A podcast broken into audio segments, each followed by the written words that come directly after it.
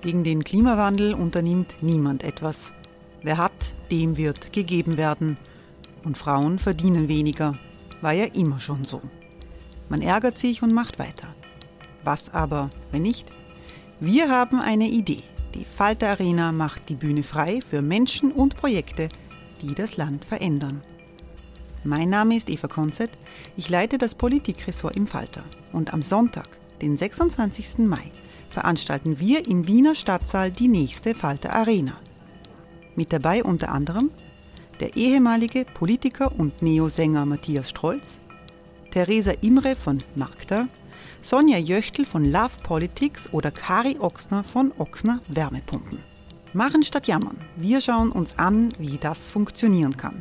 Kommen auch Sie vorbei. Alle Informationen und Tickets finden Sie unter falter.at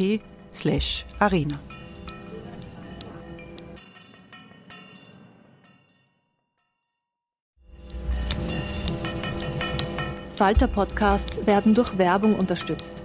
Das hilft bei der Finanzierung unseres journalistischen Angebots. Wow! Nice! Yeah! What you're hearing are the sounds of people everywhere putting on Bombas socks, underwear, and t-shirts made from absurdly soft materials that feel like plush clouds. Yeah, that plush. And the best part? For every item you purchase, Bombas donates another to someone facing homelessness. Bombas. Big comfort for everyone. Go to bombas.com slash ACAST and use code ACAST for 20% off your first purchase. That's bombas.com slash ACAST. Code ACAST.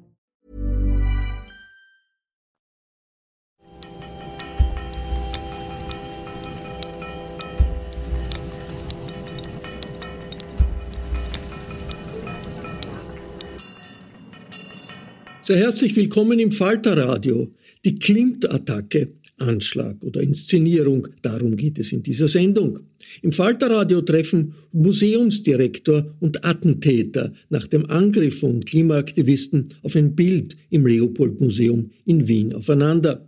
Seit Wochen attackieren ja Klimaaktivisten Gemälde in den führenden Museen der Welt. Der Madrider Prado war betroffen, genauso wie die National Gallery in London. Angegriffen wurden Gemälde von Vincent van Gogh, Claude Monet, Francisco Goya und anderem. Durchgeführt wurden die Attacken mit Kartoffelpüree oder Suppe. Die Bilder waren durch Glas geschützt und haben überlebt. Am 15. November war das Leopold-Museum in Wien dran. Aktivisten der Gruppe Letzte Generation haben Öl auf den Glasschutz des Gemäldes Tod und Leben von Gustav Klimt geschüttet.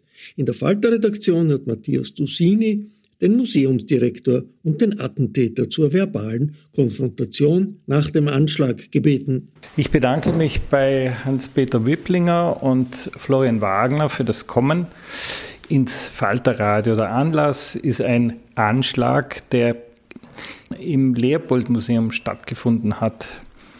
Florian Wagner hat ein Bild von Gustav Klimt äh, mit schwarzer Farbe beschüttet als Ausdruck eines Protests gegen die ökologischen Verhältnisse. Wir haben Herr Wagner eingeladen, im Falterradio über diesen Protest mit dem Direktor des Leopold-Museums, Hans-Peter Wipplinger, zu diskutieren. Guten Tag an beide. Und ich würde als Einleitung oder zum Aufwärmen für dieses Streitgespräch die beiden Kontrahenten bitten, sich kurz vorzustellen. Hans-Peter Wipplinger, ähm, ich leite mittlerweile seit sieben Jahren das Leopold-Museum, ein, glaube ich, sehr bekanntes äh, Haus, ein junges Haus, 21 Jahre altes Haus, ähm, mit dem starken Profil Wien um 1900, ähm, der Zeitspanne 1830 bis 1930 im Großen und Ganzen. Äh, das ist unsere Aufgabe, diese äh, Kunstwerke, 8000 an der Zahl, zu präsentieren, zu vermitteln, zu bewahren und eben einer breiten Öffentlichkeit zugänglich zu machen. Florian Wagner, ähm, bin studierter Ökonom, arbeite als wissenschaftlicher Mitarbeiter an einem Wirtschaftsforschungsinstitut und beschäftige mich dort gerade mit der Transformation des Gebäudesektors, also wie kann man äh, Wärme in Gebäuden dekarbonisieren, wie kann man das treibhausgasneutral machen bin schon seit Jahren in der Demokratieszene aktiv, setze mir also für mehr Demokratie, für Stärkung der Demokratie ein und habe mich radikalisiert in den letzten Monaten. Ja, hallo auch von meiner Seite. Ich bin Daniela Krenn. Schön, dass ihr bei diesem Streitgespräch da seid. Herr Wipplinger, äh, gleich mal die erste Frage. Das, das Leopold-Museum bekommt jetzt gerade sehr, sehr, sehr viel Presse. Vielleicht mehr als sonst sogar. Haben Sie sich schon bei Herrn Wagner bedankt? Da gibt es äh, keinen Grund, sich zu bedanken, weil es ist jetzt äh, nicht nur der Medienresponse, äh, der sehr intensiv und stark ist, sondern wir haben natürlich auch sehr viele ähm, Besucherreaktionen.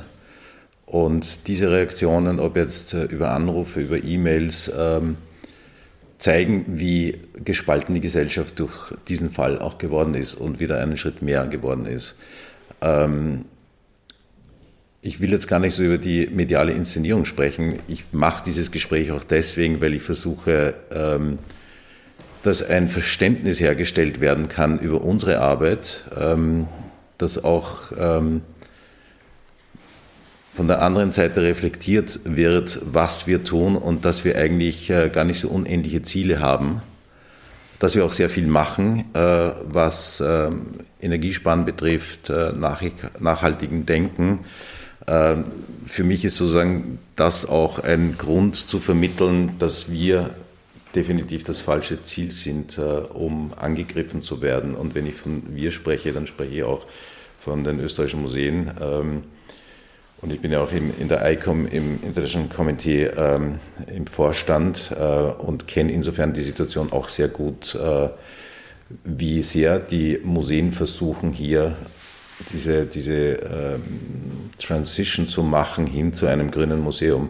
Da passiert viel und vielleicht äh, wird zu wenig darüber kommuniziert und das ist für mich auch ein Grund, da zu sein. Äh, wenn Sie sagen, Sie haben Verständnis für die Ziele der letzten Generation, Warum haben Sie dann wenig Verständnis für deren Anschläge?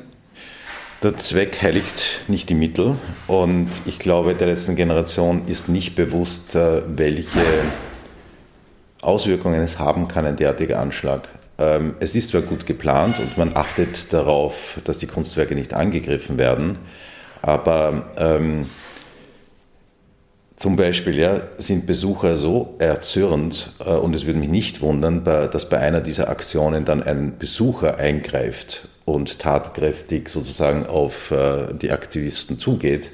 Und wenn sie da die Wärmeflasche mit Farbe in der Hand haben und sie werden angegriffen während der Schüttaktion äh, und drei Meter hinter ihnen ist ein unverglaster klimmt, dann glaube ich, haben sie das nicht alles reflektiert, weil das kann man nicht wissen. Es waren zu diesem Zeitpunkt ungefähr 1000 Menschen im Haus und es gibt immer Leute, die dann äh, glauben, aktiv werden zu müssen, weil sie sich solidarisieren mit dem Museum, mit den Kunstwerken.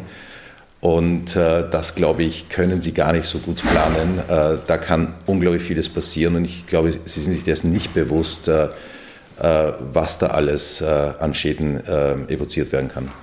Herr Wagner, was, was geht Ihnen durch den Kopf, wenn Sie, wenn sie sowas hören, was der Herr Wiblinger gerade sagt? Also ich finde, man kann diese Aktion auch so verstehen, dass es nicht ein Anschlag ist, sondern dass es eben eine Inszenierung ist einer Zerstörung von Kunst, die tatsächlich nicht stattfindet, weil wir sehr sorgfältig sind, dass das nicht passiert. Wir haben uns davor angeschaut, wie dort die Situation ist ich habe zum Beispiel extra mich auch bewusst dafür entschieden, von links zu schütten, weil wir gewusst haben, dass auf der rechten Seite keine Kunstwerke sind, die, die durchspritzer.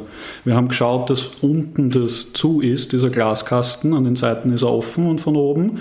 Das heißt, es kann, wenn was runter tropft, nicht möglicherweise was rauf. Ich habe in meiner Dusche das mehrere Male getestet mit dieser Wärmeflasche, um wirklich auch quasi praktisch Übung zu haben mit dieser Schüttung was Sie sagen, dass, dass, es, äh, dass wir nicht alle Eventualitäten ausschließen können, da bin ich bei Ihnen. Äh, nur sind wir in einer Situation, wo ähm, quasi, also ich möchte vielleicht sagen, was, was wir überhaupt an Potenzial dort sehen und warum wir diese Aktionen machen.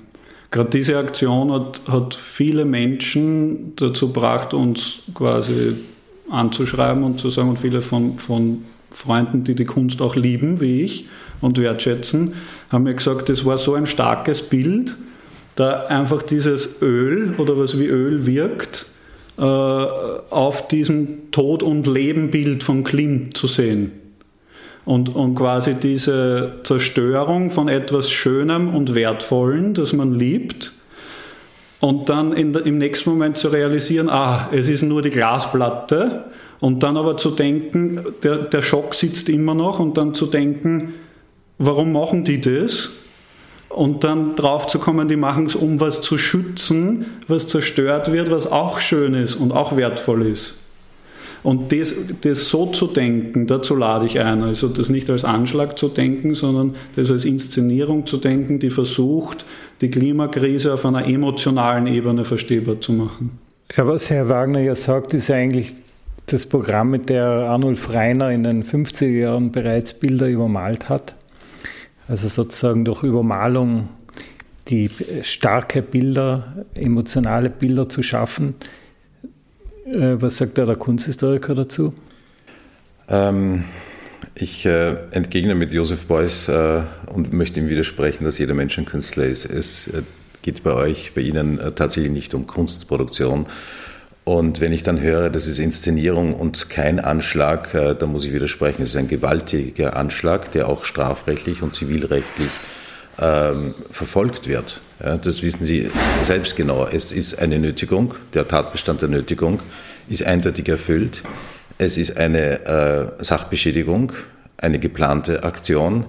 Ähm, es ist nicht einfach nur ähm, sozusagen das, äh, das Monetäre, um das es hier geht. Es ist ein Schaden aufgetreten, äh, beispielsweise allein der Einsatz durch die Art Handling Firma. Das Glas hat über 100 Kilo. Äh, die ganze Soße war in der Schiene. Die Führungsschiene musste ausgetauscht werden. Es war für vier Stunden eine Betriebsstörung. Es ist ein, äh, das, sozusagen das, das, äh, wie man sich im Haus verhält und das unterzeichnet man mit dem Kauf eines Tickets. Das wurde sozusagen nicht akzeptiert. Also das ist eine ganze Menge von äh, sozusagen Paragraphen, die hier überschritten wurden. Ähm, und dann, ähm, weil ich das von einer Kunstvermittlerin gehört habe, waren zu diesem Zeitpunkt war eine Schüler-Jugendliche Klasse da mit Kindern und Jugendlichen aus dem ukrainischen Gebiet. Die haben den Krieg erlebt, die waren verwirrt. Die Lehrerin dafür hat äh, von äh, äh retraumatischen äh, Reaktionen der, der, Jugendlichen gesprochen. Äh, das sind Dinge, die, glaube ich, bedenken Sie sicherlich nicht. Ja. Sie, Sie, Sie haben Menschen zerstört, vielleicht auch Menschen verletzt. Vielleicht haben Sie auch evoziert, dass schreckliche Erinnerungen von Menschen, die im Krieg waren, in diesem Tal waren. Ich glaube nicht, dass Sie all diese Parameter auch reflektieren. Herr Wagner, haben Sie sich über die Konsequenzen, die jetzt auch Herr Wieblinger anspricht, haben Sie sich Gedanken gemacht davor? Äh, also, na, also wenn ich ehrlich bin, diese, dass, dass Menschen natürlich geschockt sind, ähm, das ist ja unser Ziel, diesen Schock auszulösen. Auch Kinder. Und dass Kinder geschockt sind, ähm, ich glaube, wir, also wir befinden uns in einer derart drastischen Krise und so zu tun, als ob man die Kinder vor dem Schock dieser Krise, natürlich ist es quasi, wir, wir, wir inszenieren den Schock, weil die Natur den Schock nicht auslöst bei ihrer Zerstörung. Deswegen inszenieren wir den Schock.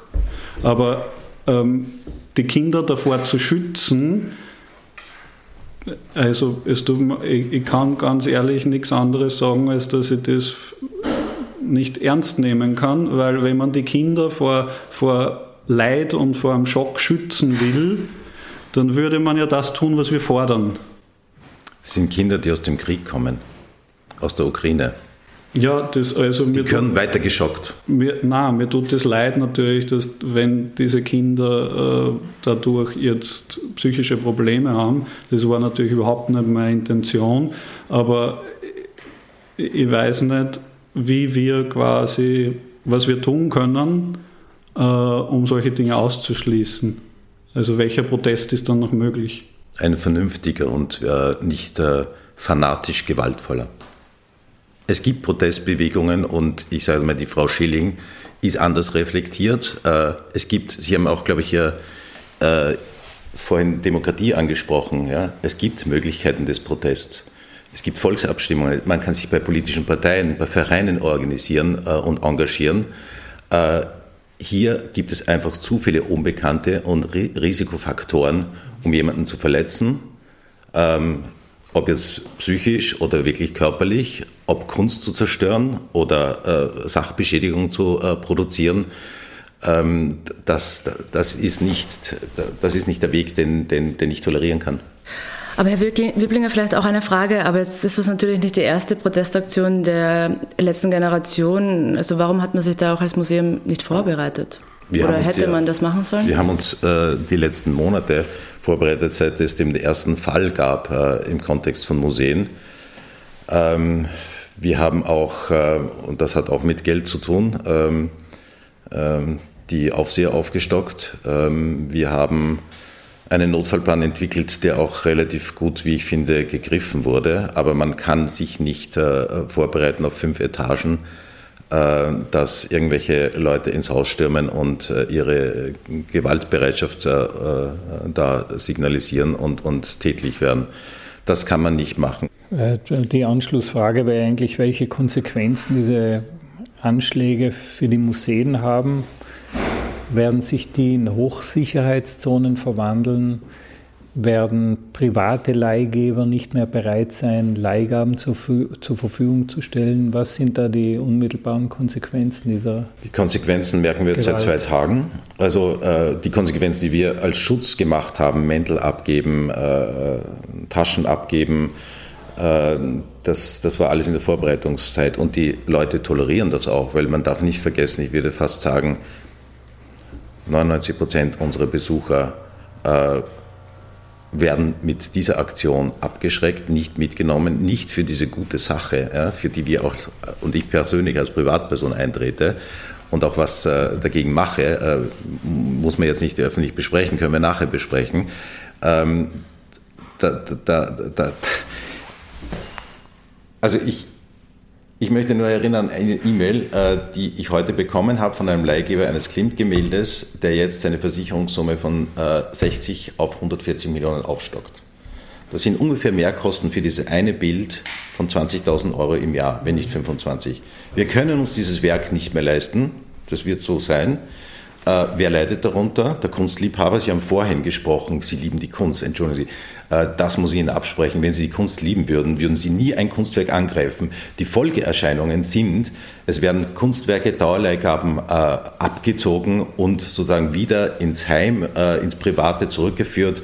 Und dafür ist Kunst meines Erachtens nicht da. Sie soll zugänglich sein für die Öffentlichkeit. Aber und das haben Sie sicherlich auch nicht bedacht. Aber mit Verlaub, das nennt man Asset Inflation. Als Ökonom habe ich mich damit auseinandergesetzt, dass ein Klimt um 140 Millionen versichert ist. Das können Sie nicht uns in die Schuhe schieben. Also dieser absurde, obszöne Kunstmarkt, der mit dem wirklichen Wert der Kunst, nämlich die Gesellschaft zu erneuern, einen Erneuerungsimpuls zu bringen, aus der Kreativität des Menschen, aus, aus quasi der, der Möglichkeit, die Gesellschaft äh, auf neu, in neuen Formen äh, zu bringen, Wirtschaft neu zu denken, Begriffe komplett neu zu denken. Das ist ja der eigentliche Wert von Kunst und dass dort der Klimt von reichen Menschen, die in die Produktivität von, von produktivem Kapital also von, von Firmen, die was herstellen und so, nicht mehr vertrauen, weil zum Beispiel Klaus Schwab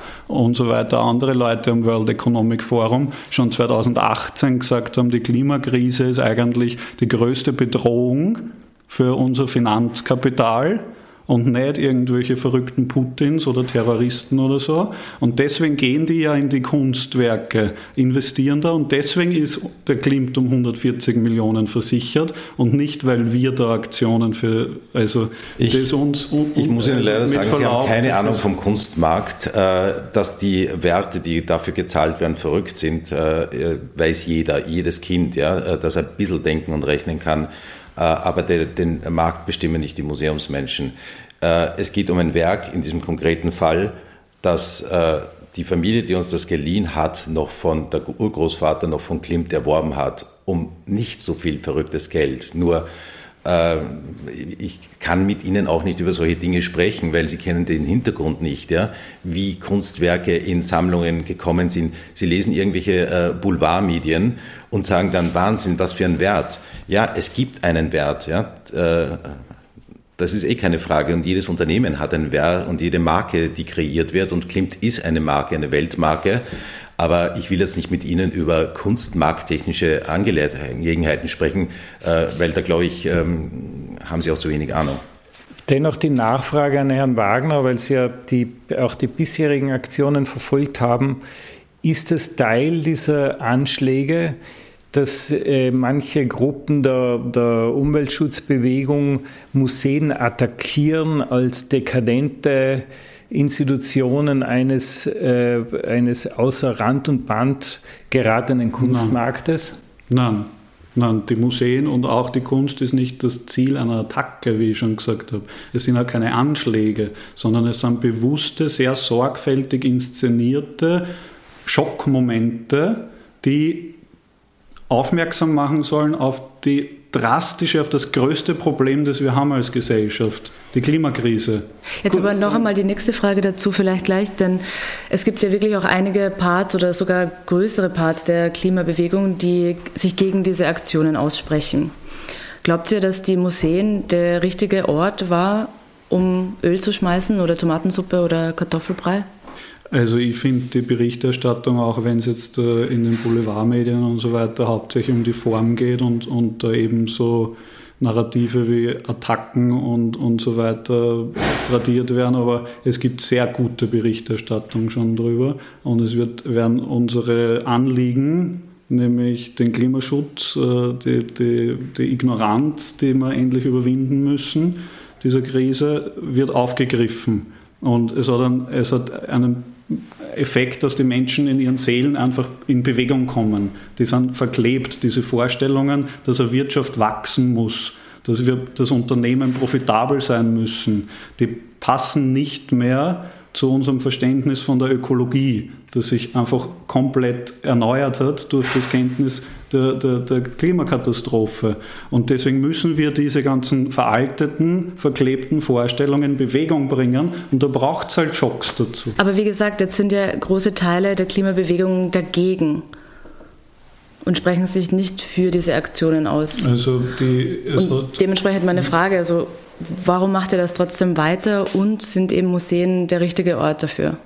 Äh, also es gibt von Lena Schilling jetzt ein neue ähm, Statement. Äh, Wer ist Lena Schilling?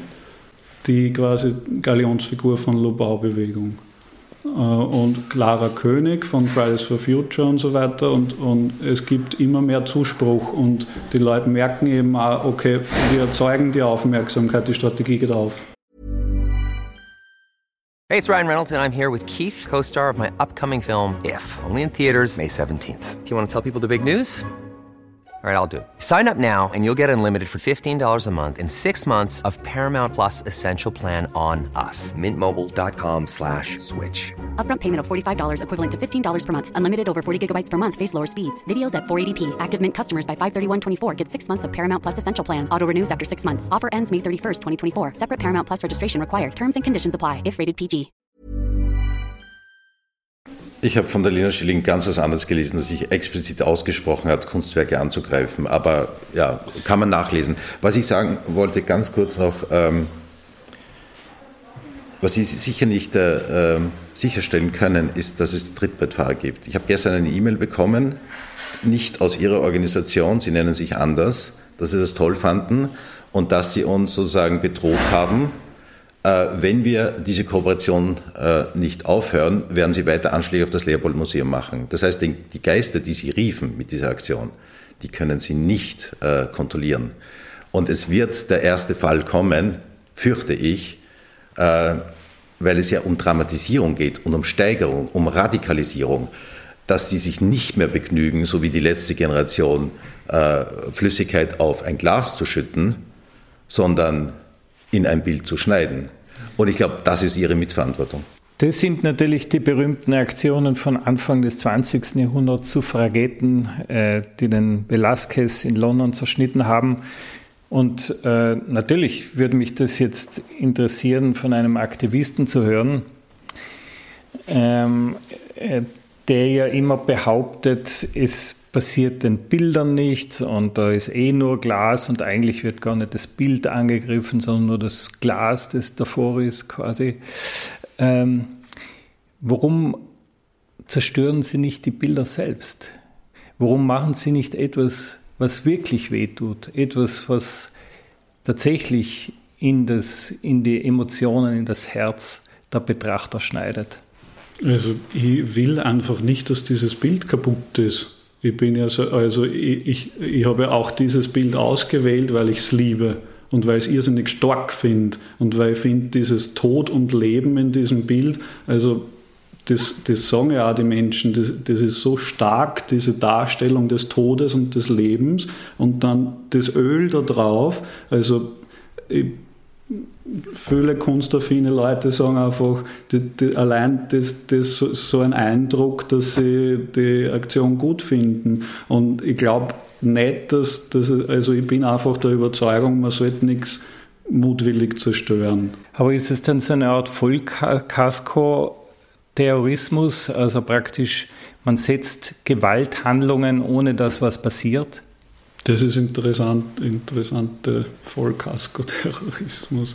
Naja, ich, ich finde, das löst sich ja auf. Also, das, sie versuchen jetzt die Brücke zu schlagen, aber ich finde auf der falschen Seite.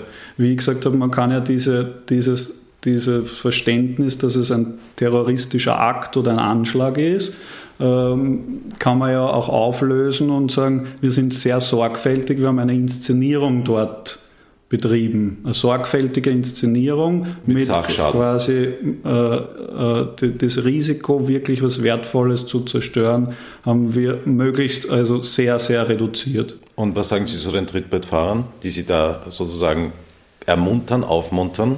Ja, ich, ich weiß nicht, wie, man, wie das zu verhindern wäre. Und ich glaube, dass wenn eine Gesellschaft äh, sich in einer Situation befindet, wo er so eine evidente Krise, also, also rein faktisch, informativ, wissenschaftlich evident. Emotional haben wir es alle noch nicht begriffen, was das bedeutet.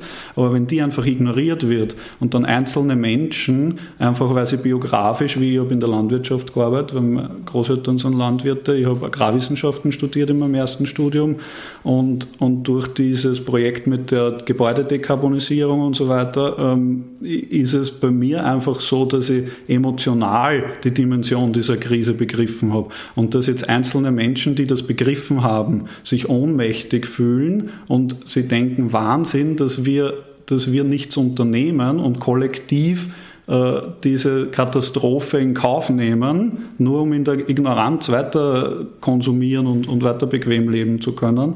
Äh, ich, also ich weiß nicht, ob man, ob man das wirklich kausal mit unserer Aktion verknüpfen kann oder ob man nicht sagen müsste, okay, äh, äh, Gesellschaft, die so umgeht mit ihren Krisen, und die so umgehen mit den Menschen, die quasi die Hiobsbotschaft überliefern, ist das nicht quasi äh, vorprogrammiert, dass dann Menschen immer radikaler werden? Ich ähm, glaube, dass Sie ähm, einer jener sind, die auch instrumentalisiert werden von dieser Bewegung. Ich hatte gestern ein Gespräch äh, mit, wie heißt die, Marta Kumpacek oder so ähnlich, eine der Gründerin ihrer Bewegung. Und sozusagen, nachdem die Kamera abgedreht war, hat sie gejubelt über die wunderbaren internationalen Medienberichte und hat auch noch erwähnt, fragen Sie sie, ähm, sie wird Ihnen das bestätigt, dass Sie die Strategie jetzt ändern. Weg von der Straße, es wird nichts mehr in den nächsten Wochen auf der Straße passieren, weil das Ziel natürlich viel interessanter ist, ins Museum zu gehen. Ja? Okay, ich habe dann gestern Abend noch an meine Museumskollegen äh, äh ein Rundmail geschrieben, äh, seid gefasst auf die nächsten Anschläge. Äh, ob die jetzt von Ihnen kommen oder von Trittbrettfahrern, für mich ist das ein fanatischer Akt, es ist ein gewalttätiger Akt und irgendwann wird der Zeitpunkt kommen, äh, wo Sie das nicht mehr kontrollieren können. Man kennt es aus den 70er Jahren, ähm, eine große Diskussion in der linken Szene. Gewalt gegen Sachen wurde damals gut geheißen von einer breiten Basis der, der linken äh, sozialen Bewegungen. Äh, eine kleine Gruppe ging dann zur Gewalt gegen äh, Personen über, möglicherweise auch im Sinne einer Dosissteigerung. Also das eine sorgte nicht mehr für ausreichend Schlagzeilen, also probierte man was anderes. Wird es bei Ihnen auch diese, diesen Übergang äh, geben?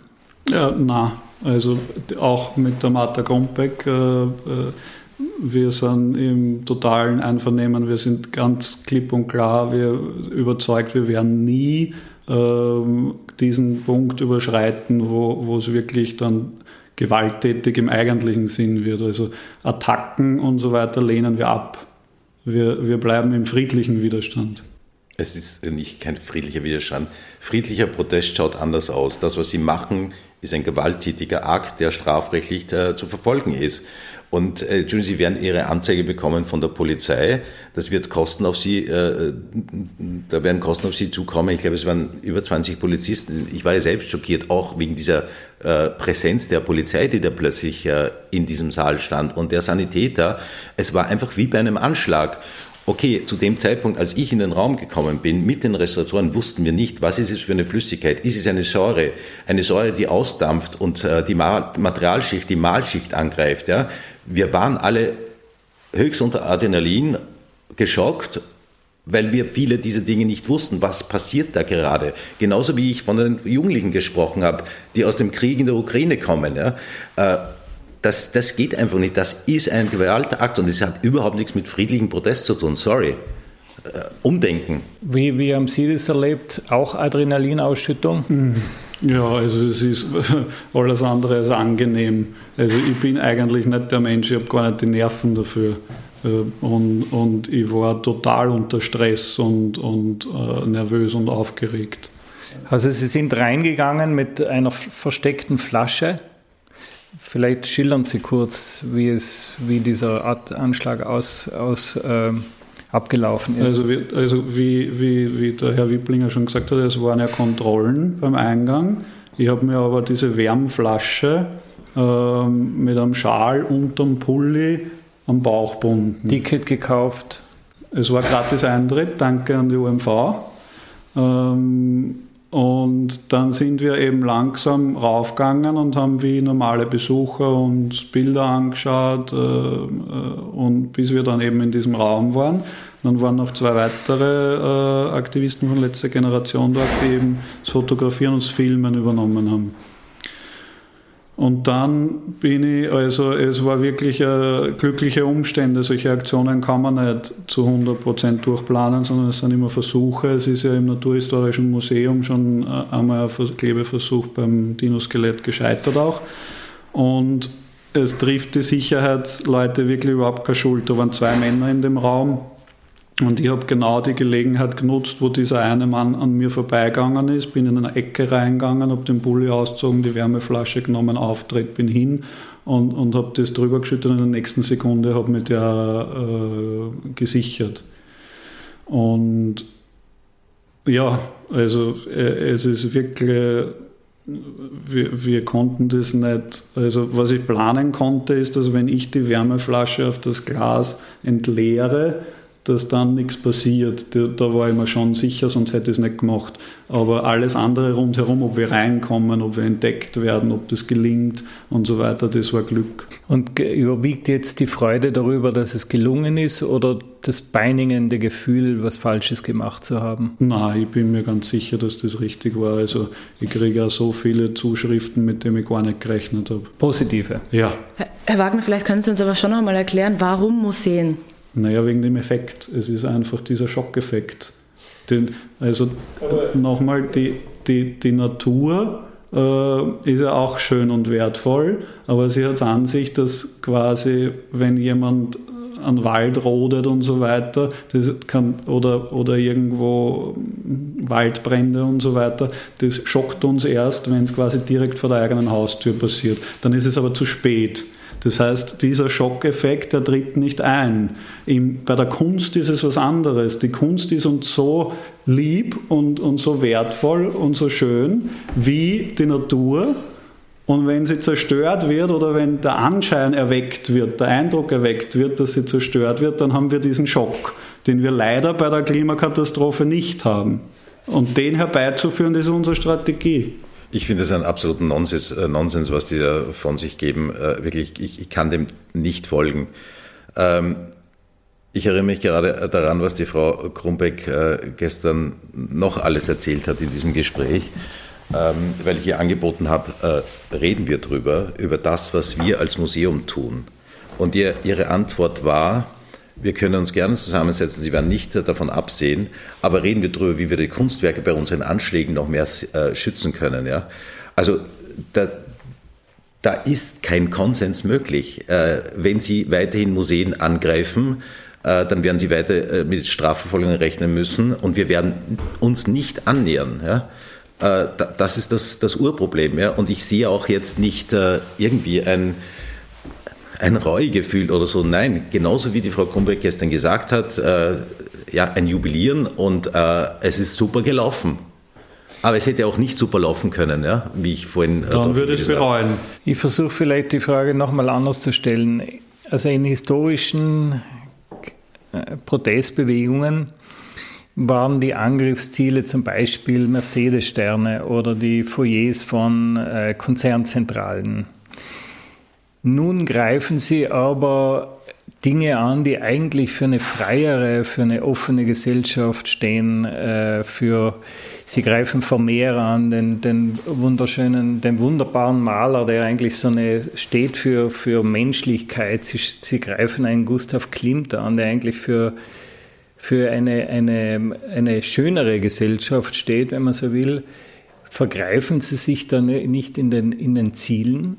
Aber das ist doch nur der, quasi die erste Assoziation. Das ist doch nur in dem Schockmoment, denkt man, ah, die attackieren die Kunst. Das ist das, was den Schock auslöst. Aber wenn man einen Schritt weiter denkt, merkt man ja sofort, die attackieren ja nicht die Kunst, sondern die inszenieren hier eine Zerstörung von, von einem das denke ich eigentlich nicht. Also denkt man schon, dass sie die Kunst angreifen. Und also Kunst in ihrer ganzen Symbolik natürlich auch. Aber das, also ich weiß einfach, dass andere Menschen das nicht so sehen. Also sagen wir mal, vielleicht ein Maserati, ein zerstörter, würde ähnlich vielleicht auch Emotionen auslösen und vielleicht. ja, aber wir haben ja eben nicht diese Zerstörungswut. Wir wollen ja nichts zerstören. Es ist ja im Gegenteil, wir, sind ja, wir treten ja gegen die Zerstörung auf. Nein, das tun sie nicht. Sie haben bei uns Dinge zerstört. Sie kriegen eine Auflistung der Rechnung von mir, äh, was Sie alles zerstört haben. Äh, ich weiß nicht, sind Sie verblendet oder verstehen Sie ja, nicht, dass Sie Schaden Sagen Sie mal die Liste, haben? das ist doch abwischbar, die Substanz. Ich habe Ihnen erzählt. Also das Glas hat über 120 Kilo, ja, wie mir gesagt wurde. Das können nur vier Leute äh, von einem Art-Handling-Unternehmen machen, äh, weil meine vier Restauratoren haben gar nicht die Kraft dazu, äh, um das rauszubringen. Mhm. Ähm, die Schiene, wo das drauf lag, und Sie haben sich scheinbar sehr genau angeschaut, wo die ganze Soße drin war und die äh, Führungsschiene darin, äh, musste ausgetauscht werden. Das werden wahrscheinlich 3000 Euro ausmachen. Allein für diesen Einsatz von Kunsthandling-Unternehmen. Äh, und, und, und. Ich, das ist jetzt eh alles irgendwie äh, verbrieft und werden Sie erfahren. Aber, wissen Sie, da, wenn ich darauf zu sprechen kommen darf, was wir machen in den letzten Jahren, ja, ähm, und eine Transformation eines Museums äh, geht halt nicht von heute auf morgen, weil es auch mit Geld in Verbindung ist. Sie haben vorhin vom Gebäude äh, gesprochen, wie Gebäude transformiert werden ins 21. Jahrhundert. Äh, was wir gemacht haben jetzt seit zwei, drei Jahren, Ebene pro Ebene wird umgerüstet äh, auf LED. Nur, dass Sie eine Vorstellung haben, eine Ebene kostet 250.000 Euro. Es sind fünf Ebenen. Wir können keine Million aufstellen und jetzt das ganze Haus äh, machen.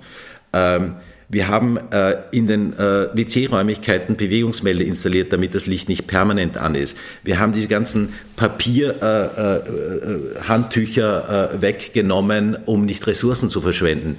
Wir schenken seit drei Jahren allen unseren Mitarbeitern ein äh, Jahresticket der Wiener Öffis. Ähm, ich halte meine Kuratoren an, keine Dienstreisen mehr zu machen, wenn es nicht über Zoom oder Teams geht. Ja Und dann lassen Sie mich bitte ausreden, weil diese Liste ähm, ist eineinhalb Seiten lang, was wir in den letzten Jahren gemacht haben und was wir weiterhin machen werden. Äh, also es gibt keine Dienstreisen mehr und wann äh, es welche gibt, dann mit dem Zug in die Schweiz oder heute ist jemand zurückgekommen aus München ähm, und, und, und. Wir machen Sammeltransporte für, für, für, für Ausstellungen. Ja. Äh, ich sage nur, die österreichischen Museen machen viel Überlegungen diesbezüglich. Die Bundesmuseen wie auch wir als Privatmuseum. Und äh, wir strengen uns an für diese Sache. Und ich behaupte, wir tun viel mehr als die letzte Generation mit ihren äh, gewalttätigen äh, Protesten. Davon bin ich überzeugt. Ich habe gestern die Frau Krumberg, oder wie sie heißt, gefragt, was tut sie eigentlich? Zwei Dinge sind ihr eingefallen aus ihrem pri privaten Leben. Sie kauft äh, Secondhand-Klamotten und sie fliegt nicht mehr. Na super. Ist das schon alles, was Sie können? Was machen Sie zum Beispiel? Ja? Wir strengen uns wirklich an, die österreichischen Museen setzen sich ein für eine Transformation. Was machen ja, Sie? Also es tut mir leid, dass es so wirkt, als ob wir die Museen hier attackieren wollten. Ja, was machen das Sie denn sonst? Stimmt Klar machen Sie das. Nicht. Das stimmt nicht. Das Ziel ist, ist nicht das Museum. Wir wollen nicht das Museum kritisieren oder attackieren oder ihnen ihre Arbeit schwerer machen, sondern wir wollen die Ignoranz der Klimakrise brechen. Das ist unser Ziel und das erreichen wir auch mit dieser Strategie. Nein, erreichen Sie nicht. Sie schrecken die Leute ab. Sie nehmen sie nicht mit. In einer Demokratie muss man sozusagen Mitstreiter gewinnen, um ein System zum Besseren zu verändern. Äh, das, das ist das kontraproduktiv, ist, was Sie machen. Das ist Ihre Meinung. Und meine Meinung ist, dass, dass eben die unmittelbare Reaktion der Menschen eine Defensive ist. Wie Sie in der, also äh, in der Defensive sind und, und eine Anti-Haltung annehmen und Opposition, weil es halt ein Schockmoment ist und Menschen sich vielleicht innerlich angegriffen fühlen. Aber das ist doch nur die erste Reaktion. Und es gibt viele Menschen, die dem nachspüren und dann sagen, ja, wenn ich das in mir quasi äh, arbeiten lasse, wenn ich quasi schaue, was macht das seelisch mit mir, dann merke ich, Logisch geht es um den Klimaschutz. Wir müssen die Natur retten. Also glauben Sie, dass die Leute umstimmen, mehr für den Klimaschutz zu tun mit den Aktionen? Das, die, also äh, Glauben heißt äh, quasi uninformiert sein und, und es nicht wissen und es trifft zu, weil es kann niemand wissen. Also was bei den Menschen, in den Menschen vorgeht und was in Zukunft in den Menschen angestoßen wird und vorgehen wird an Prozessen, an Denkprozessen, an emotionalen Prozessen. Die, also ich, ich kann das nicht einschätzen. Ich weiß nur, dass da dieses Potenzial ist aufzurütteln. Und dass dieses Bild Tod und Leben, dass das Öl auf dieser Glasscheibe bei einem OMV gesponserten äh, äh, Tag der offenen Tür, dass das eine Message ist, die bei vielen Menschen ankommt. Vielleicht, weil Sie äh, auf diesem Bild beharren, Gewohnheiten brechen, Menschen aus ihren, aus ihren Wahrnehmungsgewohnheiten reißen, um eine äh, Botschaft zu vermitteln. Da würde ich jetzt tatsächlich gerne einen Kunsthistoriker fragen, ist das nicht ein klassisches Motiv der, der Avantgarde-Kunst? Ja, durchaus, aber ähm, wie gesagt, ich trenne da strikte zwischen den Aktivitäten und Aktionen und Anschlägen äh, äh der, der letzten Generation äh, einen kunsthistorischen Diskurs.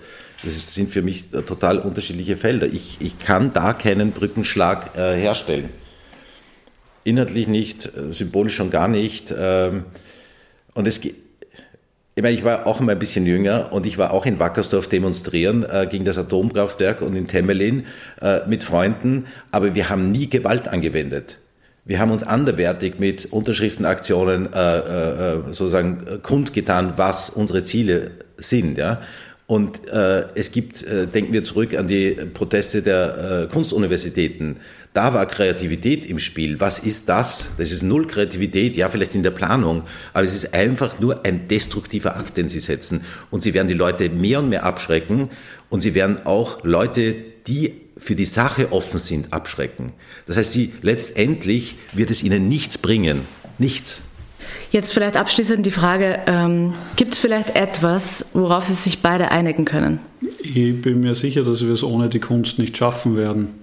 Die komplette fundamentale Neugestaltung unserer Gesellschaft, wie wir die, die gesellschaftliche Versorgung, also was wir heute als Wirtschaft im Konkurrenz und im Profit Prinzip unterwerfen. Wir müssen das irgendwie kooperativ gestalten. Wir müssen das am Bedarf ausrichten. Es braucht komplett neue Formen des Zusammenarbeitens. Und das ist eine Aufgabe der Kunst. Wo soll das herkommen, wenn er aus der kreativen äh, Fähigkeit des Menschen. Also doch Josef Beuys, das klingt ja fast ein bisschen. Ich kann, ich kann das aufgreifen. Ich bin durch Josef Beuys und, und Johannes Stüttgens, ein Meisterschüler, in die Demokratieszene reinkommen. Und ich glaube sehr wohl, dass, dass also nicht jeder Mensch ein Künstler im Sinne von, er kann ein Klimtbild herstellen. Also handwerklich braucht es so natürlich dieses Talent, aber in, in jedem Menschen steckt die Fähigkeit, schöpferisch tätig zu sein und Neues in die Welt reinzubringen, weil wir bildschaffende Menschen sind. Wir können in uns selber drin uns ein Bild von der Welt machen, von Dingen machen, das es vorher nicht gegeben hat. Und das müssen wir doch als Kunst jetzt aktivieren bei den Menschen. Und da müssen möglichst viele Menschen müssen mitarbeiten an der, wie der Beuys gesagt hat, sozialen Plastik. Jeder Mensch muss ein Künstler werden an der sozialen Plastik. Und deswegen brauchen wir die Mittel der Demokratie, Bürgerinnenräte, mehr Deliberation, mehr echte Partizipation in Form von Volksabstimmungen und so weiter, dass eben die Menschen, ohne dass sie Schocks auslösen müssen wie wir, tätig werden können. Herr Wipplinger, worauf einigen Sie also sich? Bitte, das ist ja nein, aber, kurz vor der Umarmung. Nein, nein, sehe ich überhaupt nicht so. Äh, tut mir leid, äh, ich bin hier äh, sehr neutral hergekommen, aber ich sehe nicht, dass wir uns angenähert haben. Und dieses Sprechen über Josef Beuys, ich habe zwei Beuys-Ausstellungen gemacht, ich habe mit seinem Werk sehr genau auseinandergesetzt. Und ich kenne auch sozusagen die Abgründe von Joseph Beuys, äh, die in der Vergangenheit in der Geschichte äh, äh, liegen und seine Inszenierungen und seinen Mythos und sie kreieren genauso gerade einen Mythos. Ähm, es ist scheinheilig, entschuldige, dass ich das sagen muss, aber äh, jetzt sich hinzustellen und den großen Kunstliebhaber äh, zu geben und mit Beuys zu argumentieren, ist wirklich, äh, sorry, letztklassig. Ja, das tut mir leid, wenn da kein Verständnis Nein, Sie werden auch, äh, glaube ich, bei, bei Kunst wirklich lieb, liebende Menschen äh, das, das wird nur, äh, sie machen sich lächerlich. Ja, ich habe heute mit dem Johannes Stüttgen schon telefoniert und der finde die Aktion super, toll. Wer ist Johannes Stüttgen? Vielleicht Meisterschüler von Josef Beuys. Äh, Sie, haben, äh, Sie sind auch ein, ein, ein, oder ein Fan äh, der Skulpturen von Wilhelm Lehmbruck, dem das Leopold-Museum eine Ausstellung gewidmet hat. Gibt es eine Aussicht, dass Herr Wagner jemals, dass das, das Hausverbot gegen Herrn Wagner jemals aufgehoben wird? Oder was muss passieren, damit das aufgehoben wird? Ich glaube, ähm, man muss weiterhin vor Ihnen und Ihren Freunden und Aktivisten, die äh, gewalttätig sind, äh, vorsichtig sein. Und ich sehe das äh, nicht, äh, dass wir das äh, Hausverbot aufheben. Weil, ja, äh, schauen Sie, Sie haben ja auch kurz vorher die Medien informiert. Es waren ja einige Medien da, 15 Minuten später. Ähm, das wäre eine andere Diskussion, darüber zu sprechen, äh, wie sich Medien zu Mittätern machen, äh, die sie da eingeladen haben. Ja, ist ja alles diesbezüglich ganz gut durchgeplant gewesen. Ähm, aber nein, äh, das, das sehe ich nicht, dass wir das aufheben, weil meine Aufgabe ist es, schon sozusagen wegen, meiner, wegen meines Jobs, den ich dort mit Leidenschaft mache, die Kunst zu schützen. Zu schützen gegenüber Leuten, wie sie es sind. Ähm, und das hat für mich mit Nachhaltigkeit zu tun, damit die nächste Generation und die übernächste Generation äh, weiterhin sich inspirieren äh, lassen können äh, von der Kunst, von diesem kulturellen Erbe, das wir zu bewahren haben. Und insofern sind Sie für mich jemand, der jederzeit wieder zuschlagen kann. Und die Frau Krumbreck und, und Sie und die, die, die ganze Gruppe wird wieder zuschlagen. Also warum soll ich Leute wie Sie ins Haus lassen? Ich bedanke mich bei meiner Co-Moderatorin Daniela Krenn, bei dem Aktivisten Florian Wagner und bei dem Leopold-Museum-Direktor Hans-Peter Wipplinger. Ich verabschiede mich von allen, die uns auf UKW hören, im Freirad Tirol und auf Radio Agora in Kärnten. Die Kontroversen um das Klima und die Radikalisierung der Klimaproteste finden im Falter ihren Niederschlag. Ein Abonnement des Falter ist nützlich, um auf dem Laufenden zu sein.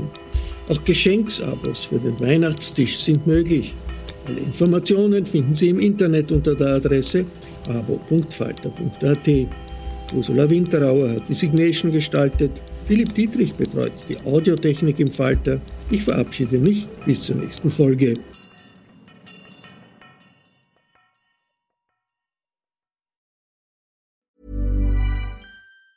Hey, it's Danny Pellegrino from Everything Iconic.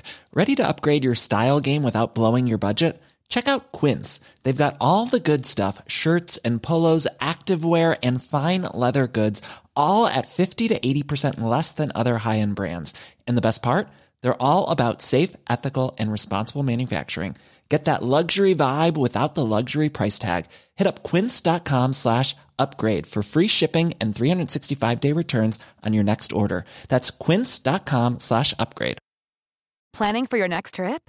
Elevate your travel style with Quince. Quince has all the jet setting essentials you'll want for your next getaway, like European linen, premium luggage options, buttery soft Italian leather bags, and so much more. And is all priced at 50 to 80% less than similar brands.